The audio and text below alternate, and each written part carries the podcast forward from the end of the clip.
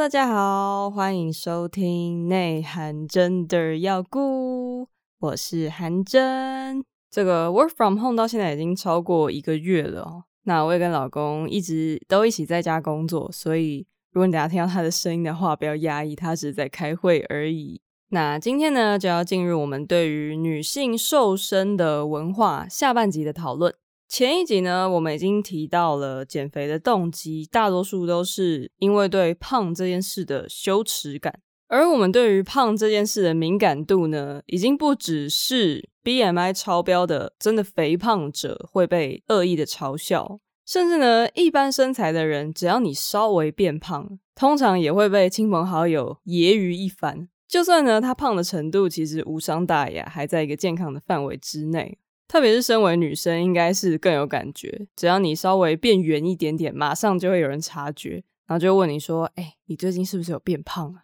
一听就知道，本人之前也是有被这样问过的经验。那也是因为这样呢，大多数的女生只要稍微脱离儿童的阶段，就会开始意识到说，维持体重是一件很重要的事情。我记得国小五年级还是六年级的时候，就有一个别班的女生告诉我说。哎、我们班明天要量体重，结果呢，很多人都决定今天不吃晚餐。那那个时候我还没有什么减肥的意识哦，就觉得哈，为什么要为了量体重就不吃晚餐？但是呢，后来的人生经验告诉我，我只是不够早熟而已。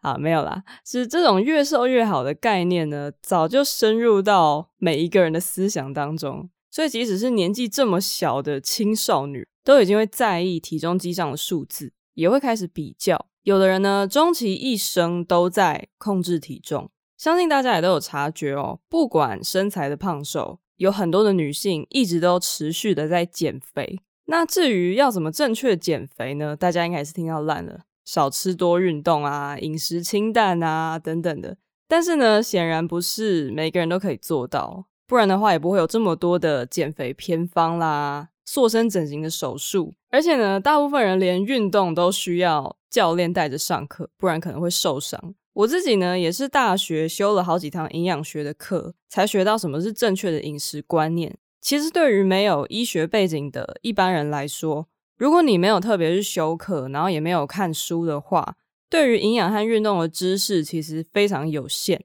加上呢，这些营养专家啦、医生啊，他们认为健康的一个身材。恐怕也还没有达到大家心中那个美丽纤瘦的标准，也难怪有很多人会舍弃医学或科学的方法，用不健康的方式减肥。而且呢，这些不健康的方式很可能已经融入他的日常生活当中。可是控制体重的这个人本身，可能就是你或是我，却没有意识到这件事情的严重性。而同时呢，许多人在兢兢业业的减肥。但是又一边羡慕着许多看起来好像是天生丽质的女性，感觉怎么就是不会胖啊？好像她们也没有吃的比较少啊，让其他的女生呢又羡慕又嫉妒。但是这些看起来像仙女的女生背后，不为人知的小秘密，可能比我们想象中还要更多，也更加的惊人。我们今天要引用的是一篇非常精彩的论文，这个论文的名字叫做《日常的反常》。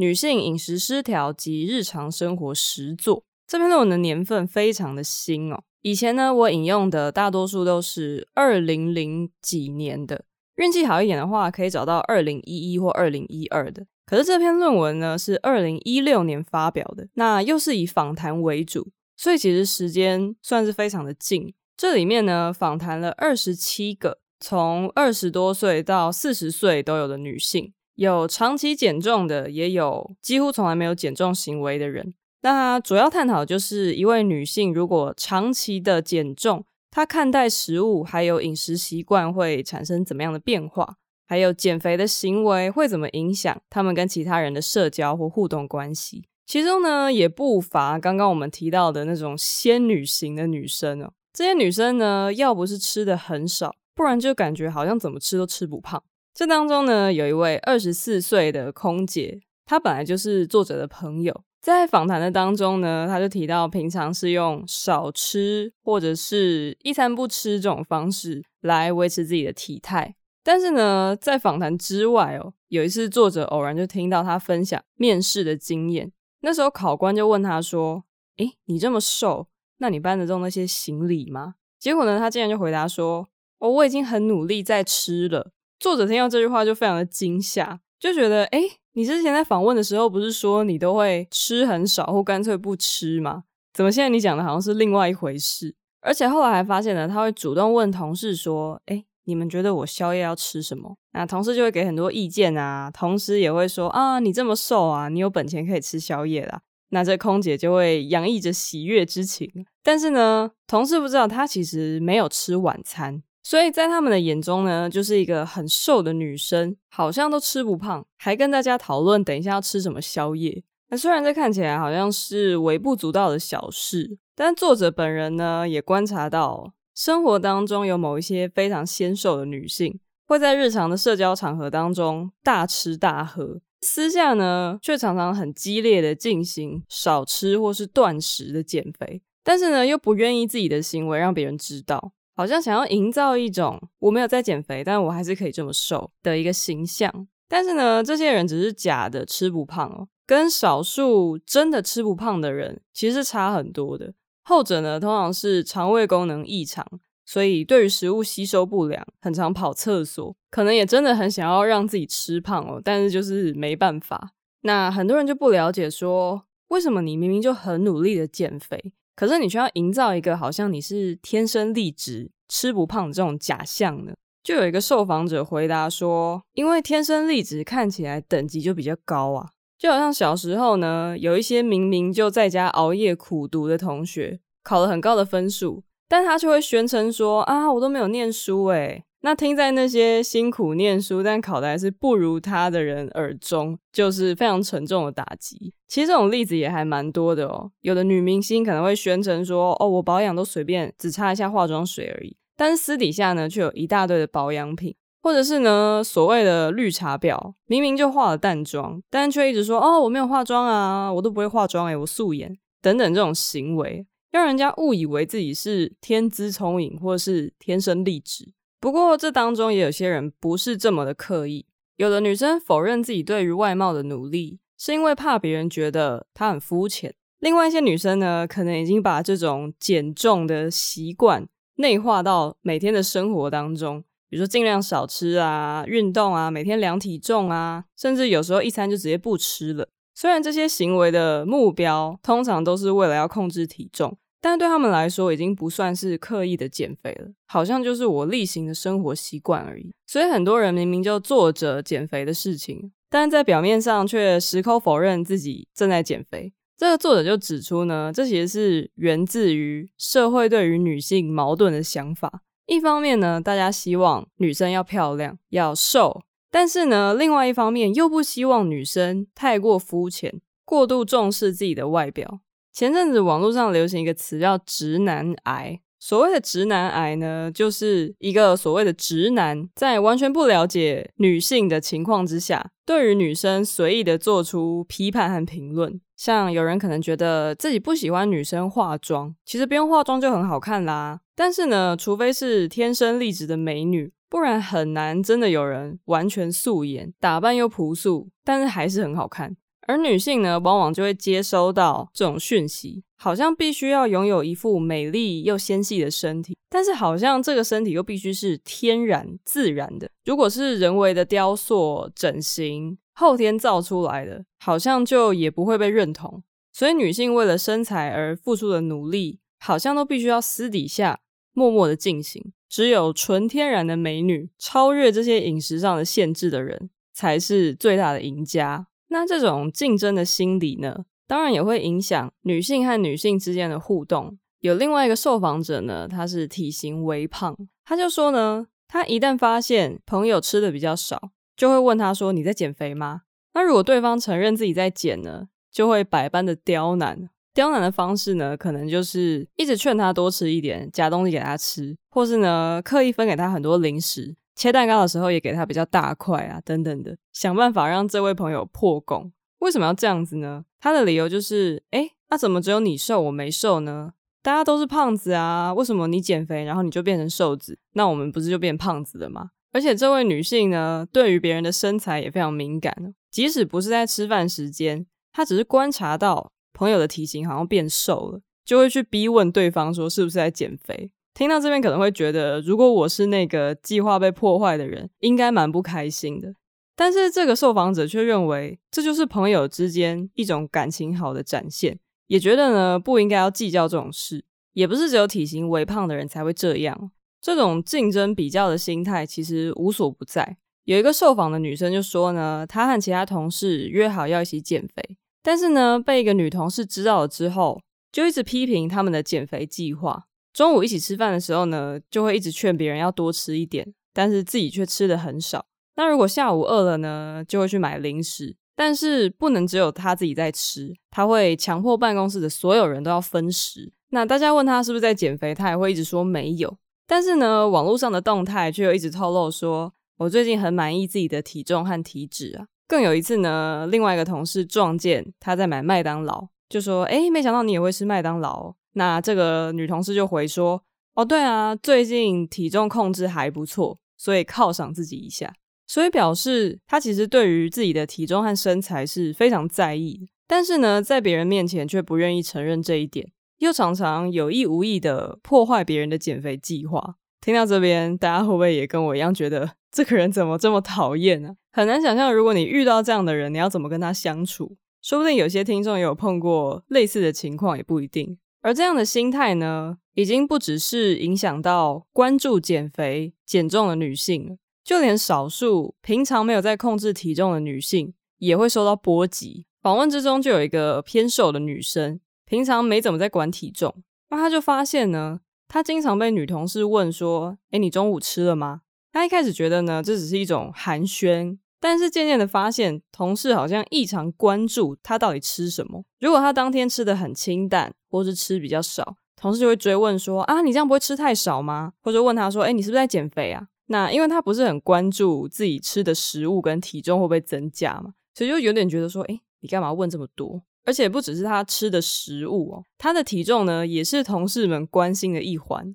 经常就问他说：“诶，你体重现在几公斤啊？有没有变胖或是变瘦啊？”那这个女生就很不能理解哦，连我自己都不太关心我的体重了，为什么别人要更热心的去管我有没有变胖或变瘦？那因为她身材就是比较瘦嘛，所以如果办公室订了高热量的食物，同事就会说：“哎，你最瘦啊，所以你要多吃一点。”这种过度关心体态，然后好像又想让她增胖的行为，就让她觉得很烦躁。甚至呢，有的女性已经知道说：“哦，如果我在大家面前吃的太少，一定会被问。”所以呢，他们早就编好一套为什么吃得少的借口，比如说啊，我肠胃不好啊，消化不良，或者说我今天没什么胃口啊，可能生病了，去合理化自己吃得少的行为，避免被其他女性一直追问或是刁难。作者就写了一段话，他说这样的心态呢，暴露出许多女性都不把减肥当作是一件单纯个人的事，而是把减肥当作是必须在社会上跟其他女性比较的严肃竞争。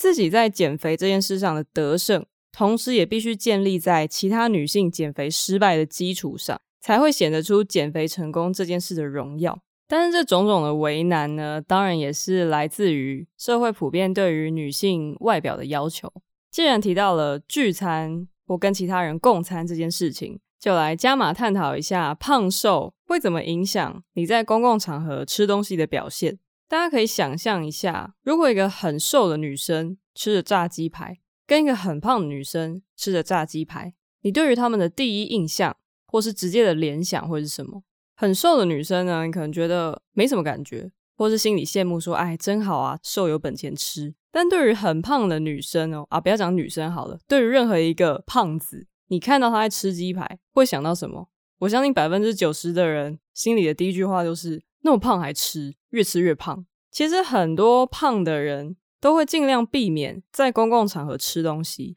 因为他们知道自己要承受这样的眼光。今天就算只是吃一个普通的东西，你看到一个胖子在吃东西，其实很容易就跟他的身材做一个连结，导致呢很多身材胖的人，即使是饿到天昏地暗，也要撑回家，再偷偷躲起来吃饭。一个网络部落格“肥好”的作者就曾经说，他小时候就很胖，所以呢，坚决不在外面用餐。一直到高中、大学时期，他用很激烈的方式瘦成正常的身材。那个时候呢，他在公开场合吃东西就有一种莫名的快乐。这种快乐呢，不是来自于自己的身体变健康或变轻盈，而是因为路人不会笑他了。那后来可能因为一些原因，他就还是有复胖，那又再度感受到在公共场合吃东西的压力。那我们回到女性之间这种互相竞争的话题，就曾经有研究饮食失调的学者发现，有饮食失调问题的女性发表的文章，都有一种达不到的愤恨感。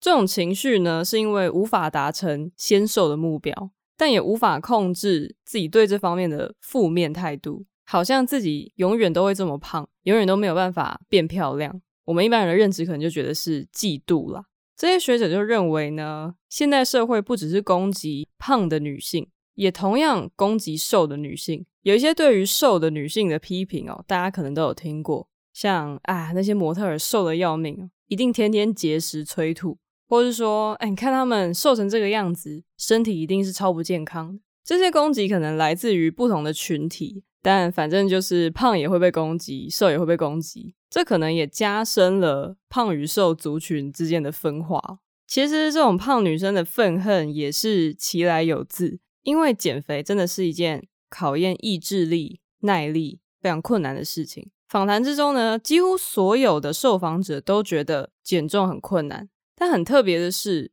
只有两个人觉得减重很简单，但这两个人呢，都是身材微胖的女性。那在作者的追问之下呢，发现他们都曾经成功的瘦下来，所以觉得说减肥这件事情很简单，只是我现在不想，我没有那个心力去执行。但是呢，这当中也很矛盾，因为如果减肥是一件你要花心力执行、全心全意去做的事。表示它其实有相当的难度。那这两个女性的说辞呢，比较像是把自己没有做到的事实归因于是因为我不想做。而这两个女性呢，看起来好像没那么在意体态的样子，但是访谈之中却发现，她们其实对于现在减肥的资讯非常了解。什么减肥产品、减肥药啦，哪家厂商出了什么东西，又推出了什么新的产品，其实是如数家珍。加上前面说的，会很关注朋友跟其他女性的体态，一直问对方是不是在减肥，很难想象这些事情是一个不在意体态的人做出来的。其他人呢，觉得减肥很困难，通常都是有在持续执行，但是效果不理想。很多人也都会归咎于说啊，可能我年纪大了，新陈代谢没那么好，或是我的体质就是易胖。但是当作者去细问他们的饮食习惯，就发现他们即使在自认为减肥的期间，还是会吃很多高热量的点心、甜点或小吃。但是这些女性却不认为这是他们减肥失败的原因，都觉得呢是其他不可抗力的因素。其实说到底，一般人最直接想到的减肥方法，应该也还是少吃、降低食量。但是要怎么少吃呢？其实方法就非常多种。有的人呢是饭只吃一半，有的人呢可能会煮蔬菜汤，然后喝一个月或一个礼拜。还有近年来很流行的一六八啦、断食啦、轻断食、间歇断食等等这种方法。但是在访问的对象当中，很多人宣称自己是为了减肥而少吃，但是就算少吃，吃的也是高热量的食品。比如说，很瘦的女性可能会不吃中餐，但她取代中餐的呢是便利商店的小面包或者是小饼干，很明显没有考虑到营养价值，就只是让自己的总热量不要超标而已。或者有的人呢会干脆就不吃淀粉，改吃素，避开某一些食物来控制自己的体重。也有的人呢是少吃一餐，到后来呢，有些女性甚至不怎么吃东西哦，几乎真的已经成仙的境界，什么东西都吃两口啊，吃没几口就饱了，或是哪一餐不想吃就干脆直接跳过。上次有提到健康这件事变成一个减肥或不减、瘦或胖两边都可以使用的借口，在很瘦的女性当中呢，就有很多人觉得自己吃得很健康。但是你一问就会发现，他们吃的分量非常少，甚至是不到一天的基础代谢率。但是呢，他们还是觉得自己很健康，因为他们认为只有最极端的那种，整天都不吃东西，或是你要去催吐，才算是病态。但是自己呢，因为都有吃东西，所以在正常的范围。有的女性也发现，好像很难去区分什么是过度减肥，什么又是正常的控制饮食。饮食失调的研究学者也指出，过去呢，对于厌食症诊断中，第一个对肥胖的密集恐惧，第二个对瘦投以过度价值，第三个逃避发胖的食物，第四个过分关注体型。这四点呢，现在往往都被视为理所当然。其实，对于厌食症的研究非常的多，比起暴食症呢，它的危害也更广为人知哦。那一般人除了觉得厌食症很可怜之外，可能也不是很理解，为什么好像一开始是追求美丽体态的这些女生，到最后怎么会变成大家都觉得很恐怖、很病态的这种体型，还不停下来？我在准备的时候有去逛一下 PPT 的饮食失调版，刚好就有一个版友有分享他得厌食症的经验，现在应该是好了。他就说呢，他本来一直也不觉得自己有厌食症，别人说他太瘦了，也不太在意，因为对他来说呢，他觉得吃东西的时候会让他很焦虑，但是呢，空腹不吃东西反而会很平静，所以他就倾向不吃东西，就变得越来越瘦。一直到有一天呢，他照镜子就觉得哇。我怎么看起来这么憔悴，好像太瘦了。但是呢，他就听到另外一个声音不断对他说：“你还不够瘦。”这时候他才发现，哎，原来我真的有厌食症的问题。其实到底是什么造成厌食症，也还没有一个定论，也不一定只是为了追求苗条而已。可能有很多种原因会引发厌食症的患者强迫性的要去控制体重。但厌食症的确比较常见在年轻女生的身上。大部分都是十岁到三十岁之间，可能是因为青少年时期开始比较在意身材，如果又刚好遇到重大的创伤的话，很可能会渐渐的开始发病。那怎样算是厌食症呢？通常呢，厌食症的患者会极度恐惧肥胖，到一个地步，就他不允许任何变胖的迹象发生在自己的身体上。与其说他是追求美丽，不如是说追求自律或是自控，所以即使他的体重已经降到跟大众的审美脱节，甚至还会有生命危险，但是他还是没有办法控制自己疯狂的减重。而有的患者呢，因为他们觉得可以充分掌握自己的身体，反而感到很有力量，看到体态一天一天变瘦，不觉得病态，反而觉得那是一种成就。所以这也是为什么厌食症很难根治。因为就算你跟他说你这样瘦已经不美了，或者你这样瘦下去你可能会死，他们很可能也听不进去，因为他们对于减重这件事情已经严重的沉迷。我之前也看了一部厌食症的电影，叫《深刻入骨》，演一个厌食症的女孩接受集体治疗的过程。那当中也有演到角色们对于食物的反应啦，或是厌食症因为过瘦，所以一定要调整生活，像都要穿很多，因为他们很怕冷等等这些细节。我觉得如果想要了解厌食症患者的日常的话，可以去看一下这部电影。那值得一提的是，演女主角的莉莉·柯林斯哦，她本身其实也得过厌食症，所以一开始她非常害怕，很犹豫到底要不要接这个电影。因为他怕自己演了之后厌食症又复发，那幸好后来是没有复发。但是也有一些人表示说，他们觉得这部电影美化了厌食症，可能因为主角的人设是还蛮有魅力的，他是一个网络插画家。那饮食失调版其实也有版友分享过，他看完这部电影深刻入骨，反而强化他的饮食障碍，变得更想要追求不吃不喝。所以大家在看之前还是要斟酌一下，特别是如果你本来就有饮食失调的问题，可能要再三考虑这部电影到底适不适合你看。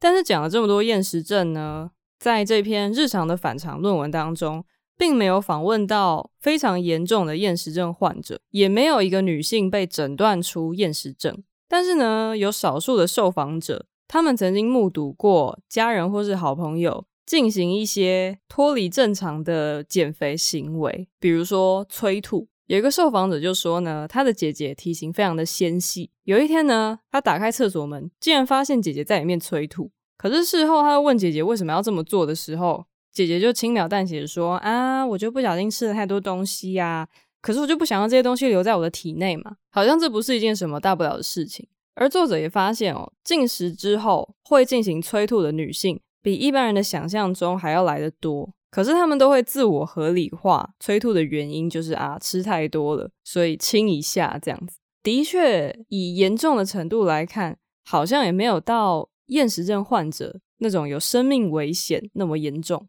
但是当然还是会对健康造成不小的影响。像这个受访者的姐姐，后来就得了胃溃疡。而且姐姐本来是合唱团的女高音声部，后来呢，因为催吐，声音也坏掉了。作者也指出呢，这种行为其实已经符合暴食症的诊断标准，但是最后姐姐也只到肠胃科看医生，并没有到身心科就诊。那作者就引用了一个研究女性饮食失调的学者 Susan Bordo 的话，Bordo 就认为呢，现代的女性饮食失调已经不是不正常。而是太正常，因为女性们感受到社会文化当中以瘦为美的意识形态，她觉得现代已经找不太到太极端的厌食症患者，就算有也很少，因为厌食症的这些症状早就内化到大部分女性的日常生活里面。比起真的快要把自己饿死的厌食症女性，更多的是时不时就断食，或是在暴食和断食中间摆荡的女性。因为这些行为多半也是私下进行，一般人就觉得他们很正常，他们自己也觉得自己很正常，因为根本就没有严重到要住院或是灌食、吃药等等的。那这一切的内化，当然都是根源于对于肥胖的恐惧。但是很讽刺的是，对于肥胖的恐惧，也是厌食症的诊断标准当中很重要的一项。我们上集也提过很多对于肥胖的鄙视和恐惧啦，或对于纤细苗条的赞扬还有礼遇等等，相信大家在生活当中也感受得到。另外呢，流行文化也更加强了这种观念，像有一阵子网络很流行让女生反手摸肚脐，如果你摸得到，就证明你的腰很细很瘦。那中国的网红也曾经有过一个热潮，就是你去 Uniqlo 然后试穿 UQ 的童装。证明你自己穿得下，然后是很纤细的女性，就各种千奇百怪的方式去证明自己很瘦，看起来好像很好玩。其实无形当中一直在拉高女性的体态标准，也会加重阅听人的焦虑感。这种焦虑呢，就会直接反映在生活上。吃东西这件事情原本是让身体吸收养分、继续存活的必要的仪式，当然也有它社交上的意义，或是带来愉悦感等等。但是对于减重的女性呢，吃东西对于身材的影响已经大于以上的这一切，所以呢，他们就会想尽办法要压抑自己的食欲，压抑想吃垃圾食物的渴望。可是呢，不当的压抑一定会伴随着后续的爆发，加上现代人本来就压力还蛮大的，所以几乎所有减肥的人都有这样的经验，就是你本来拼命忍住不吃某某某食物。后来呢，一不小心破功了，你给它吃下去了。啊，你吃下去了以后呢，就进一步的自暴自弃，干脆就吃更多，或是把这个食物吃光光。这是一种失控的情况。但是呢，有的人是更高端的，他们反而会在减肥的生活当中刻意安排这种放纵的时刻，以发泄自己对食物的渴望。在访谈当中呢，有两位外形很漂亮的专柜柜姐，都在百货公司的专柜上班。他们的日常饮食呢，几乎都是白天吃很少，可能也是因为工作比较忙的关系。但是呢，他们一下班就会买高热量的食物，像卤味、咸酥鸡、麻辣烫啦，然后又配上各种的饮料。一方面呢是犒赏自己工作很辛苦，一方面也是奖励自己，我一整天都没有吃东西耶，所以剩下很多所谓热量的扣打，就可以让垃圾食物来填满。其实也不是不能理解。我相信，不论男女，减过肥的人都有这种热量扣打的概念。当你吃比较少之后，觉得诶，我好像有资格可以吃一点高热量的食物。那如果只是偶尔一次的话，倒是蛮正常的。可是呢，对于想要维持苗条，但是工作又很忙的女性，这几乎是她们每一天的日常。其实我大学的时候也有听过一种减肥法，而且不是那种网络上乱传的键盘方法，是有出书的。我后来查了一下，应该是叫身体调教圣经。它的方法呢，就是你一周六天控制饮食，只能吃它指定的营养的食物。但是呢，第七天就是你的作弊日，也就是呢，在那二十四小时之内，你想吃什么都可以，不管是食物的种类，还是你进食的频率，没有任何限制。也有的人呢，是用另外一种有点类似的方法。就是间歇性断食，他们就觉得呢，如果你饿一段时间，你再吃的更多，可以刺激身体的代谢，会让你减肥更有成果。那因为我没有深入研究这些方法，所以我可能就不多做评论。但是这种一下不吃，一下大吃的做法，我自己是觉得听起来有点恐怖啦，可能也不会想要在我的生活当中去实行。稍后呢，我们会再回来提到这种两极化饮食可能对生活会产生什么影响。那回到这些受访女性的日常饮食哦，让人很惊讶的是呢，卤味这种重咸的食物是很多女生会当成减肥餐来吃的食物，因为大家都觉得哦，卤味就是水煮的啊，没有油，然后又可以自己选食材，而且又很便宜，好买。其实我看到这边觉得很有共鸣，因为我还没有修营养学的时候，我也曾经这样执行过，就我中餐就吃学校的卤味，那我夹什么呢？我只夹一个青菜跟一个王子面，但是我还记得这样三十八块。那因为这东西分量就很小嘛，那卖卤味的阿姨就会装在一个小纸碗里面给我，就是外面那种便当店附汤的那种小碗。我的午餐就那么大一个。那我知道很多人可能已经迫不及待要吐槽了，王子面就是一个又肥又没有营养的食物，卤味可能也不是减肥餐最优的选择。但是我那时候就孤陋寡闻嘛，所以也经历过那一段黑暗期。其实你可以想象，可能有很多人对于少吃、吃的健康、清淡的概念就是这样。但是呢，另外一种常见的正餐，恰恰跟卤味相反，可以说是女性的公敌，那就是便当。便当的营养价值在外食当中应该算是蛮均衡的，有菜、有肉、有饭，纤维质、蛋白质、淀粉都有。但是便当的坏不在于它营养不均衡，而是它的分量太多。特别是白饭的量，大部分的人都会觉得哦，吃完一整个便当就会变胖，也会认定身材很瘦、小鸟胃的女性不应该吃得完一个便当。作者在这边称之为便当障碍。甚至呢，本来没有刻意减肥，可以吃完一个便当的女性，也会因为大多数女生有这种便当障碍，就警觉说，哦，我好像食量太大。访问当中就有一个身材偏瘦的女生。她本来是可以吃光光一个便当，没有任何的阻碍。但是她发现，诶，其他女生好像都不会吃完，加上男朋友又常说自己的食量很大，所以她就开始也不会吃完一个便当。可是这位女性本来就没有太撑或是要减肥的问题啊，可见她的这种改变呢，并不是来自于真实身体的感受，而是为了要服从潜在的社会规则。这种看起来很小、很稀松平常的事，其实可以说是女性对于食物态度的一个转捩点。从这个时候开始，吃不是因为饿，不吃也不是因为生病、没食欲或太饱。女性心中想的是：我的吃和不吃，是不是可以维持纤细的身材？是不是可以减到肥？吃这件事情就跟个人的饿或饱开始脱钩。我吃的终极目标不是要维持身体的运作，是要维持我的体态，变成一个合乎社会常规的体态。所以很多女性就开始先压抑自己的饥饿感，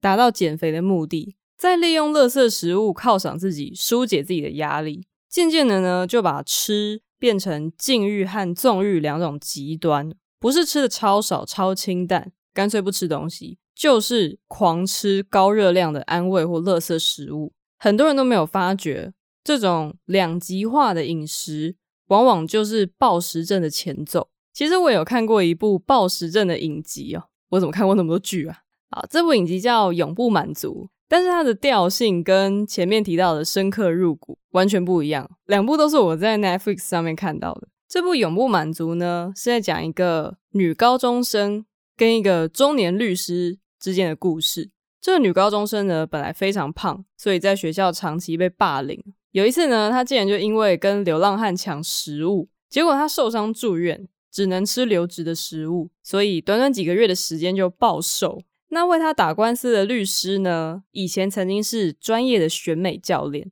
但是迫于现实，就选择以律师为主要的职业。那这律师一看到瘦下来的女主角，立刻惊为天人。那他的选美魂也开始燃烧，所以他就策划呢，要带着这个女生参加选美。这应该算是一部讽刺又肥皂的喜剧。他也不只探讨暴食而已，还有提到像开放式关系啦、种族啦、毒品啊、宗教等等的这些议题。虽然我是觉得这部影集很好看，但是也不免联想到在上一集 podcast 我们说的以厌食症为主题的《深刻入骨》这部电影，就相对的严肃，调性也是偏沉重。但是现在我们讲的永不满足，女主角的身材是在爆胖和苗条之间来回的摆荡。这个影集就是轻松狗血的喜剧当中呢，在女主角很胖的时期，也完全不避讳把胖子被嘲笑、被霸凌的日常全部演出来，让人觉得也是蛮吊诡的。同样都是身材不正常、饮食失调的问题，但是瘦好像就相对严肃，胖就相对的古迹。如果一个人是因为厌食症、营养不良过瘦而死，大家应该都会觉得蛮哀伤的。但是如果一个人因为过胖、心脏病发或者是肥胖相关的疾病而死，大家可能也会悲伤，但是总觉得好像多了一种恶趣味的成分。虽然有怜惜，但是不免也生出另外一个想法，就是活该谁叫他要吃那么胖。这种想法，我想应该比活该受死的想法来的更多，也让人开始思考说，为什么这么自然而然，我们就会把胖子跟搞笑之间连在一起，对于胖子的同情和同理，好像也相对的少蛮多的。永不满足跟深刻入骨的电影很类似的是，他也有被一些人批评，就说永不满足强化了对于胖子的歧视。好啦，不多说了，再说下去又变成要介绍这个影集了。那我们应该要来看看现实当中的暴食症。其实一般人对于暴食症真的蛮缺乏认识。很多人呢，在自己或是别人吃的很多、食欲特别好的时候，就会开玩笑的说：“诶，是不是得了暴食症？”但是暴食症不只是吃很多那么简单而已。刚刚前面我们提到访问中有一位柜姐，就曾经罹患长达八年的暴食症。这位柜姐就透露，其实她大学的时候就开始习惯两极化饮食。那个时候呢，他暴食的频率大概是一周一次，就觉得诶，我都这么努力减肥，吃清淡，吃少一个礼拜，那我应该可以犒赏自己了吧？所以他就会买好几种的小吃带回宿舍一个人享用，而且呢，他都刻意不让同学或生活圈的其他人发现他有这个暴食的行径，所以大家都以为他吃的很少，然后理所当然就是这么瘦。但是一直到他出社会之后呢，因为工作压力还有经济压力。他暴食的频率就从一周一次变成一周大概三四次，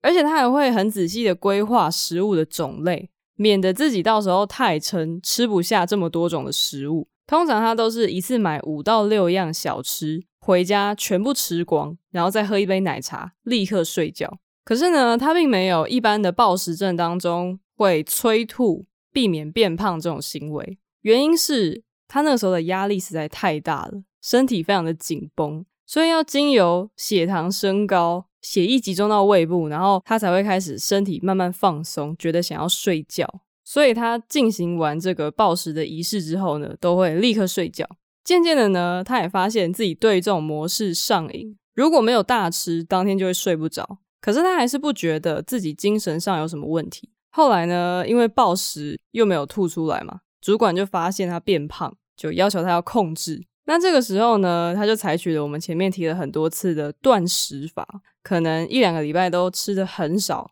几乎不吃。等到体态慢慢的瘦回来之后呢，又开始继续暴食的仪式，一直持续到他工作第五年，换了主管之后呢，压力变得更大，他暴食的频率呢也变成每天，只有重要场合前的一两个月才会又断食，然后瘦回一个还可以的体重。所以在旁人眼中呢，他就忽胖忽瘦的。其他人也觉得奇怪，你吃那么少，怎么会变胖？因为他们完全不知道他已经暴食了这么长的时间。这时候，这位柜姐自己也开始有点病识感，但是呢，她一直不敢去看医生，一直拖到第八年。这时候呢，暴食症也已经严重到一次可以吃下十几片蛋糕，或者是呢，他一个人可以吃掉一整个小玉西瓜，或者一整颗的哈密瓜。他也出现其他的身心症状，比如说对于原本很喜欢的时尚完全失去了兴趣，或是明明在家很放松的看着电视，就会莫名其妙开始心悸恐慌。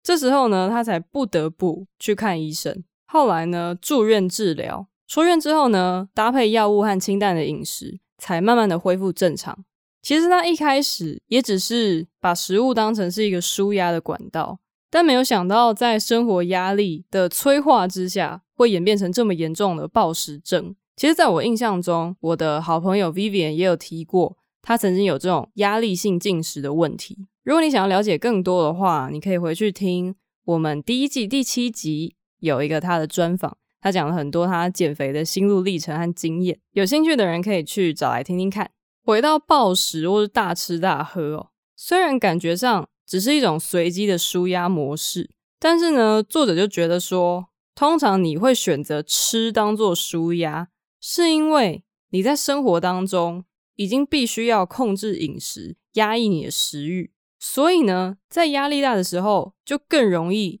突破本来的禁忌，去暴饮暴食。相对的，如果你原来比较没有在控制饮食，刻意的节制，那舒压的模式也比较不会去选择暴食。但是呢，要发泄对食物的欲望，其实也不一定要借由真的暴食。有一个受访者就提到，他以前有一个很瘦的室友，这个室友呢，大概一百五十几公分，体重只有三十几公斤，也长期在节食控制体重。但是呢，他渐渐发现这室友有一些奇怪的行为，比如说呢，他会半夜上网，然后网购很多的蛋糕、饼干这种高热量的甜食。可是隔天这些零食送到之后，他自己只吃一点点，其他全部都转送给室友或者朋友吃。除此之外呢，他还会疯狂的搜集美食或是餐厅的资讯，跟身边的人分享。后来呢，他因为很喜欢吃一家面包店的面包，所以还去那家面包店打工。可是呢，打工带回来的面包他自己都不吃，反而一直送给这个受访者吃。所以受访者那时候因为吃面包也变胖了不少。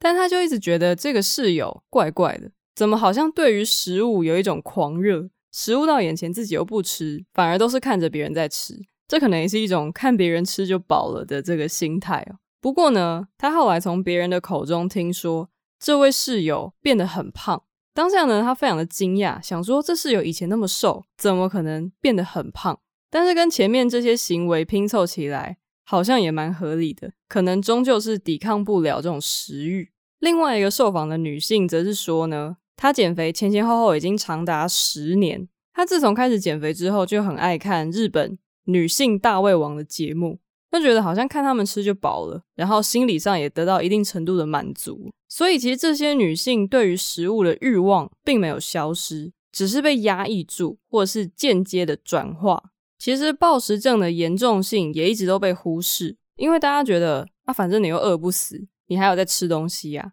比起厌食症。或忧郁症这种可能会死亡的病情，暴食症对生命的威胁好像相对比较小。可是对于一个女性的身心煎熬，可能并不亚于厌食或者忧郁。而这个曾经得过暴食症的柜姐呢，她认为在一般人的生活当中，其实充满了暴食的行为，只是大家并不自知。像吃到饱就是一个很典型的例子，在吃到饱的餐厅，你可以看到很多平常都吃很少。好像小鸟胃的女生突然可以大开杀戒，甚至吃得下比男生还多的东西。在访问之中呢，作者也发现，平常有在节食、吃的比较少的女生，在吃到饱的时候，反而会吃的特别多。好像因为这是一个允许你大肆进食的场合，所以你平常好像吃的比身边人来的少，但是一旦到了这种场合，你却又吃的比他们更多。反而呢，那些平常没有刻意减肥、没有在控制饮食的女性，好像平时吃的比较多，可是呢，一到吃到饱的餐厅，往往都会觉得很亏钱。虽然尽力想吃很多，可是呢，一下子就吃饱了，其实根本就没有办法吃太多的食物。这个柜姐也观察到呢，很多高精神压力、低劳动的上班族，他们吃的东西竟然比真正从事劳动性工作的人吃的还要更多。但是这种饮食行为，大家并不觉得有什么异常，所以很多暴食的女性也跟这位柜姐一样，一开始的时候呢，觉得自己只是在舒压，稍微放纵一下而已。通常也只觉得啊，下一餐吃少一点，但是却忽略了这样的行为其实跟精神状态是高度相关的。可是大部分的人呢，不认为这是一种精神的症状，所以几乎不会有人寻求精神上的治疗。只会寻求更偏门、更快速的减肥方法。那相较之下，也是有一些女性这辈子几乎没有减过肥，也没有尝试过要改变体态。那这些不减重的女性又是如何看待食物的呢？跟长期减肥的女生很大的不同的是，她们并不会有任何一餐觉得不想吃。相对的呢，她们对于吃这件事也没有什么特别的欲望。但是长期减肥的女生反而会逐渐发展出对食物异常的渴望，特别是那些被禁止的高热量食品。同时呢，食物的意义对她们来说也不一样。没有减重的女性很重视食物的社交性，跟人一起吃饭那种欢乐的感觉，或者是准备一顿饭，一起吃一顿饭，凝聚一个家庭，或是就单纯的享受食物的美味，东西好好吃哦。但是也不会一次吃下过量的食物。现在也有很多人呼吁，如果真的要控制饮食，不应该以这种负面抑制的态度，这个不能吃，那个不能吃，而是要以一种正面享受食物的态度，这样人与食物之间的关系才会是健康的。控制饮食也不再只是否定自己身体的欲望，而是要善待自己的身体，倾听自己身体的声音，执行健康的饮食。听到这边，是不是会觉得？其实很多女性为了达成苗条美丽的身形，好像什么事都做得出来，在某些情境之下，甚至会陷入接近疯狂的境界。作者也在论文当中说了一段话，他说他在大学的时候，突然很清楚地体认到，身处当代的台湾社会，如果要做一名成功的女性，除了书必须念得好，还必须保有一副近乎完美的外貌身形。他发现，对于女性外表的注重，似乎还正是整份女性成功条件清单最具加权分数的重要条件，甚至可以说是这一份女性价值清单唯一决定性的项目。在研究当中呢，甚至有人向他表示，